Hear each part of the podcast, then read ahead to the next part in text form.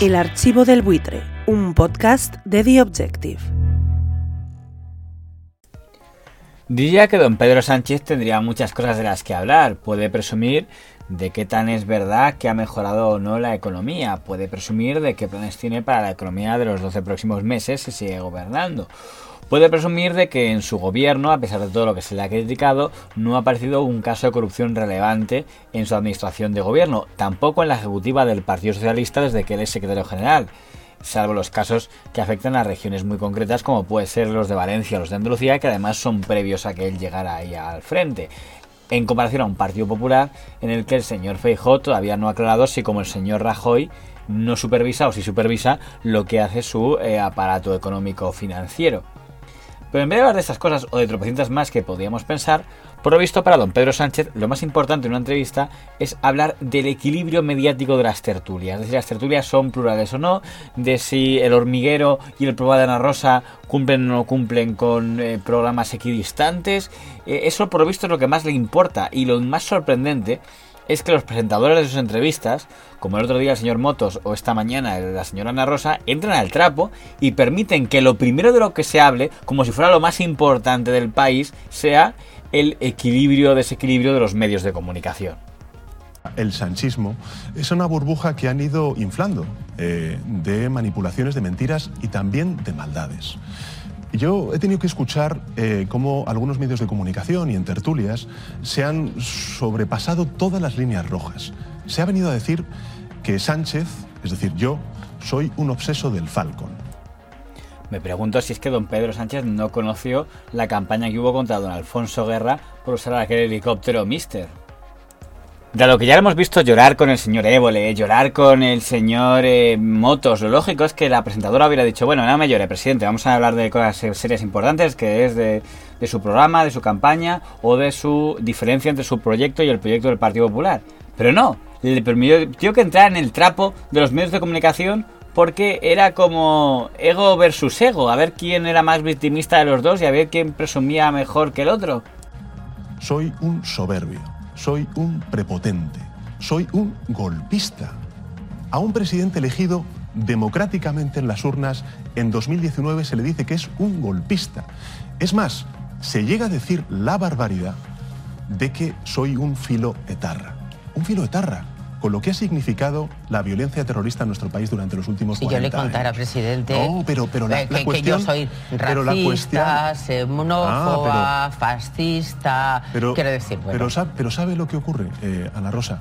Que usted tiene un plató, tiene un programa de televisión en el que puede responder a estas y usted cuestiones. este lo ha tenido siempre que haya No, querido. pero hay- Pero que es un presidente del gobierno en campaña electoral. Supuestamente lo que va a hablar es de sus propuestas. ¿Acaso el presidente del gobierno tiene alguna propuesta relativa al mundo de las tertulias? ¿Piensa imponer o establecer una ley en la que se diga que los tertulianos tienen que ser fijados por cuotas que designen directamente los partidos políticos y que por tanto eh, Ana Rosa o el programa que le reemplace las mañanas de Telecinco o el hormiguero los tertulianos que nombre tengan que ser eh, designados por una comisión del Congreso de los Diputados para estar seguro que hay un equilibrio perfecto. Quiere hacer algo así, que nos convertiría en un país bananero que vamos, que ningún país de la Unión Europea está en ese plan.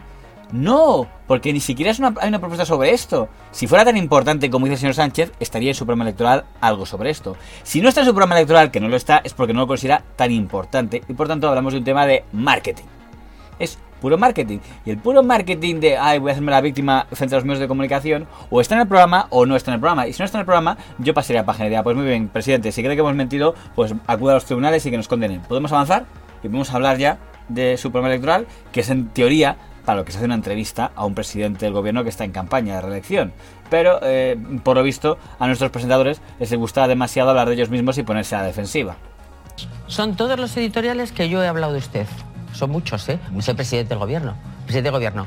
Yo se los voy a entregar a alguien de su equipo para que me diga si hay algún insulto, si hay alguna mentira.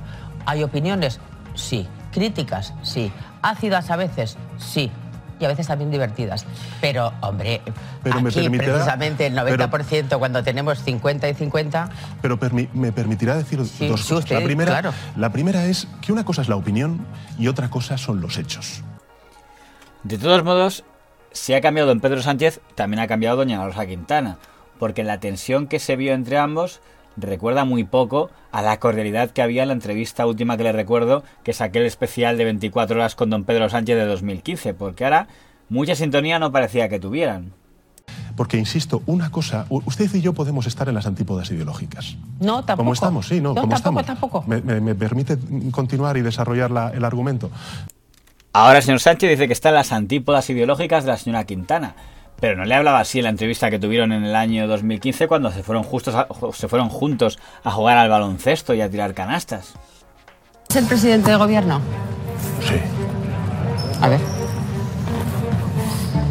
Y además limpia. ¿Pactarías con Podemos? Bueno, vamos a ver. Pactar con Podemos. ¿Y por qué no pactar con Ciudadanos? ¿Pactarías con Rajoy? Pero es que Rajoy representa todo lo contrario a lo que yo quiero para la política. Pablo Iglesias. Un buen crítico que acepta mal la crítica. Aparte de dejar claro que aquel don Pedro Sánchez prefería pactar con Ciudadanos que pactar con Podemos, también era un presidente que no se sentía víctima de los medios, sino que al contrario entendía que las críticas era algo que tenía que soportar porque era lo que le tocaba en función de su cargo. Esta es una pelota vasca que me la regaló un pelotario y entonces me decía, mira Pedro, este, este tipo de pelotas, cógela. Parece así como... pero es dura. Hombre, esto hay que tener Me dice, un... cuanto más te critiquen, más duro tienes que ser. Oye, un buen consejo. Muy, De- de muy vasco, ¿eh? de muy resistente, Muy vasco. tal, digo, pues mira. ¿Y, y qué te has hecho duro? He aprendido, por supuesto, a, a encajar las críticas. Tienes que ser lo suficientemente humilde para encajar críticas también y aprender de ellas.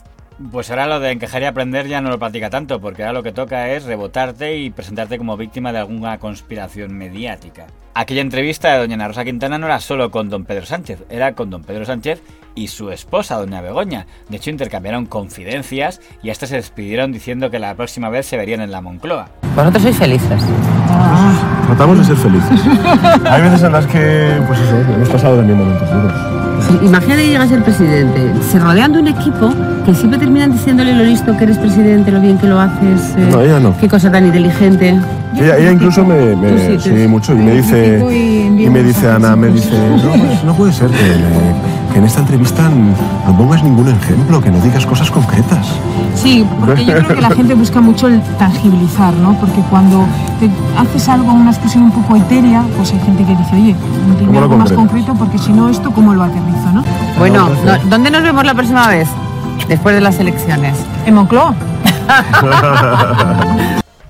Me da a mí que no cumplieron su promesa de llevar a Ana Rosa Quintana a la Moncloa. Igual por eso está tan mosqueada y por eso se ha puesto en contra de ellos desde el 2020, por no haber cumplido aquella promesa. De todos modos, de aquel reportaje publicitario de 2016, lo que más recuerdo es que en un momento conectaban por ordenador con el amigo de la infancia de don Pedro Sánchez, que teniendo en cuenta cómo ha evolucionado el personaje, igual hizo la mejor definición del señor presidente. ¿qué pasa aquí? Oye, cuéntame, ¿cómo era Pedro de pequeño? ¿Con 10 años, con 12? Era, sí, era un poquito canalla. eh, El archivo del buitre, un podcast de The Objective.